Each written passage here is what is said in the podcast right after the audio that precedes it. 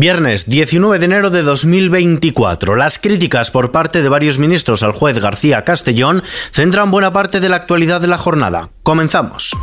ISFM Noticias con Ismael Arranz.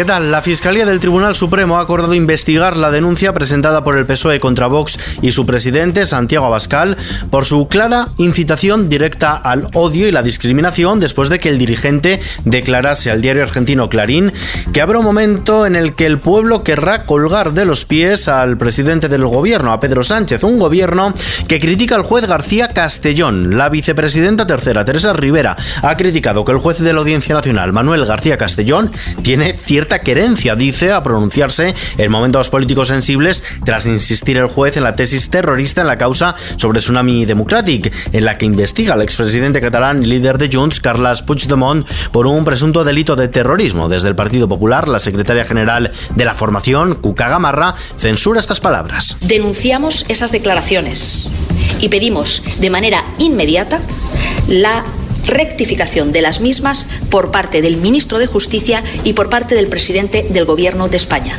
porque es un miembro de su Gobierno, en calidad de vicepresidenta del Gobierno, quien ha llevado a cabo estas gravísimas acusaciones, que deben de ser de manera inmediata desautorizadas por quien es su superior y por quien tiene, por otro lado, las competencias en materia de justicia.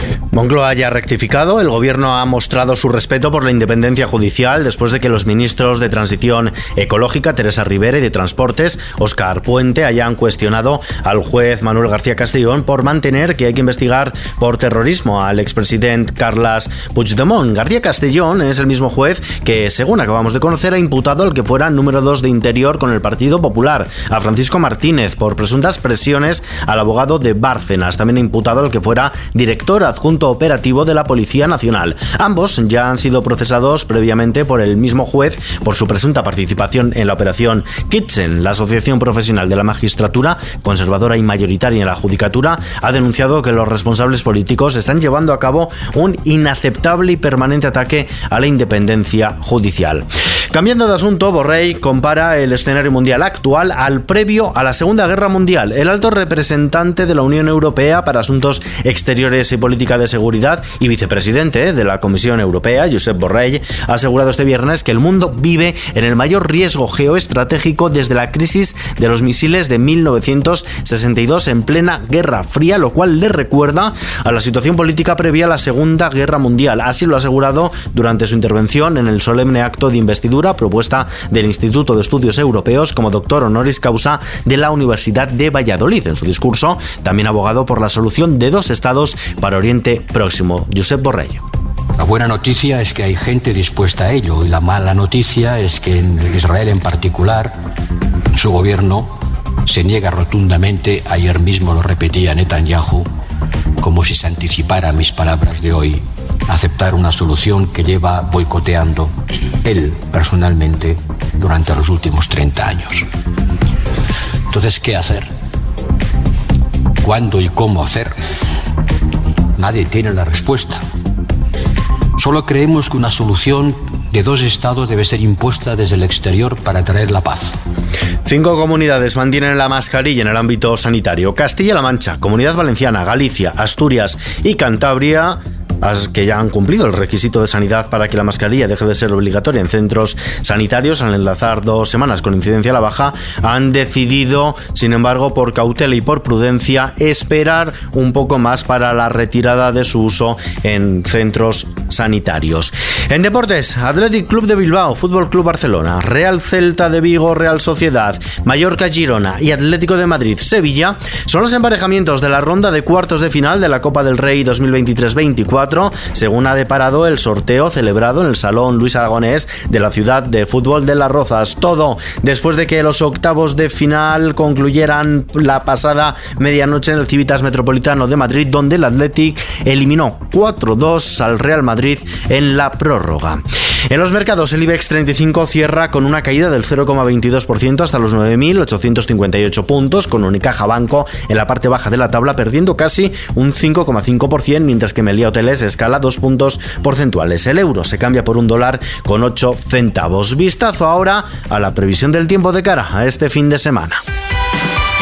El fin de semana estará dominado por la borrasca Juan, que durante las próximas horas dejará un temporal con copiosas lluvias, nevadas en la mitad norte en cotas de 400-700 metros y un extremo bajón térmico hasta 14 grados bajo cero en la provincia de Soria, por lo que se ha activado mañana el nivel rojo, riesgo extremo en la provincia de Segovia. Además, los termómetros descenderán hasta los 10 grados bajo cero. En las provincias de Burgos y Ávila los valores oscilarán entre los 6 y 8 grados en negativo. El domingo ya se prevé que en gran parte del país dominen las altas presiones con tiempo estable, aunque el paso cercano de un frente atlántico dejará cielos nubosos en Galicia y lluvias en su extremo noroeste. Las máximas tenderán a ascender en todo el país y con el frío de este fin de semana nos vamos a preparar una bebida bien calentita, vamos a coger la manta y os vamos a proponer ahora unos cuantos libros para leer.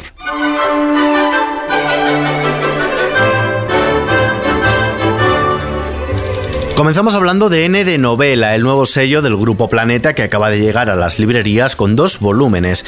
Por un lado, La piel infiel, una novela que tuvo su primera vida en Audible y que tras su triunfo en esta plataforma llega ahora a las librerías. Una historia que nos presenta a Emma, una protagonista femenina fuerte al más puro estilo Madame Bovary, así nos lo ha presentado su propia autora Lara Serodio. Una protagonista femenina fuerte al más puro estilo Madame Bovary eh, en su versión contemporánea que se encuentra atrapada en una vida bastante anodina, aburrida, trabajo, bueno, un poco como, como todos, ¿no? De casa al trabajo, trabajo a casa, y que de repente aparece en su vida eh, un, un, hombre con una tragedia a cuestas, sin desvelar nada, que lo hace tambalear un poco todo. Y ahí comienza la parte más erótica de su vida, la parte que le hace ilusionarse, pero también la puertecilla que abre el camino a los infiernos. Este sello N de novela también lanza al ruedo literario al escritor novel Christian Schloy, quien presenta Muerte en tres texturas, un gastro-thriller en el que nos propone un menú de degustación con el mejor producto de thriller que podemos encontrar en el mercado y un emplatado de estrella Michelin. Nos vamos a encontrar una novela que es muy, muy sugerente es disfrutona, es trepidante y la gente yo creo que se va a entretener muchísimo. No dejamos las novelas de lado, porque esta semana se ha publicado La cocinera de Frida. Es una poderosa historia sobre la amistad, la fuerza de la sangre y el poder del arte que tiene como epicentro la figura de la artista mexicana más famosa de todos los tiempos, Frida Kahlo. Y en clave sideral, podemos decir, el astrólogo José Millán debuta en las librerías con Astrología para el nuevo orden mundial, donde desvela las claves y los ciclos planetarios que marcarán el rumbo geopolítico de los próximos años. Hago una una reflexión sobre cómo hemos llegado a donde estamos, dónde estamos ahora mismo, este momento bisagra, esta tormenta perfecta en la que estamos entrando. Y em, cuáles son las posibles, los posibles futuros, las posibles líneas de futuro. Y por último, Marian García, o lo que es lo mismo, Boticaria García, la farmacéutica más conocida de las redes y de la televisión, llega a las librerías, mejor dicho, regresa a las librerías y esto lo hace en su faceta como nutricionista para recordarnos que el cerebro tiene hambre, donde trata de derribar los mitos y prejuicios sobre el sobrepeso y la obesidad, nos presenta un concepto de dieta tal y como la entendían los antiguos griegos y sus semáforos sobre las dietas que debemos seguir y aquellas otras que tenemos que salir corriendo al verlas. Nos vamos a encontrar, digamos, estrategias prácticas porque al final el libro yo lo he escrito para mí principalmente, para que me sirva a mí, entonces lo que me sirve a mí no sirve, no sirve a todos. Son estrategias para gestionar, en primer lugar, el coco, el hambre emocional, porque a veces tenemos hambre aunque no toque. Por otro lado, nuestras eso de la inflamación que está tan de moda y de la microbiota que tampoco sabemos todavía muy bien de qué va. Y luego, después de ese eje intestino-cerebro, del que se habla tanto, hemos incorporado el músculo. ¿Cuáles son los ejercicios que podemos hacer en 12-15 minutos? O sea, los que puedo hacer incluso yo, eh, que soy vaga redomada como todos, para conseguir ese entrenamiento de fuerza del que se habla tanto, que es muy importante tener músculo, pero no, no sabe muy bien cómo hacer ese ejercicio de fuerza.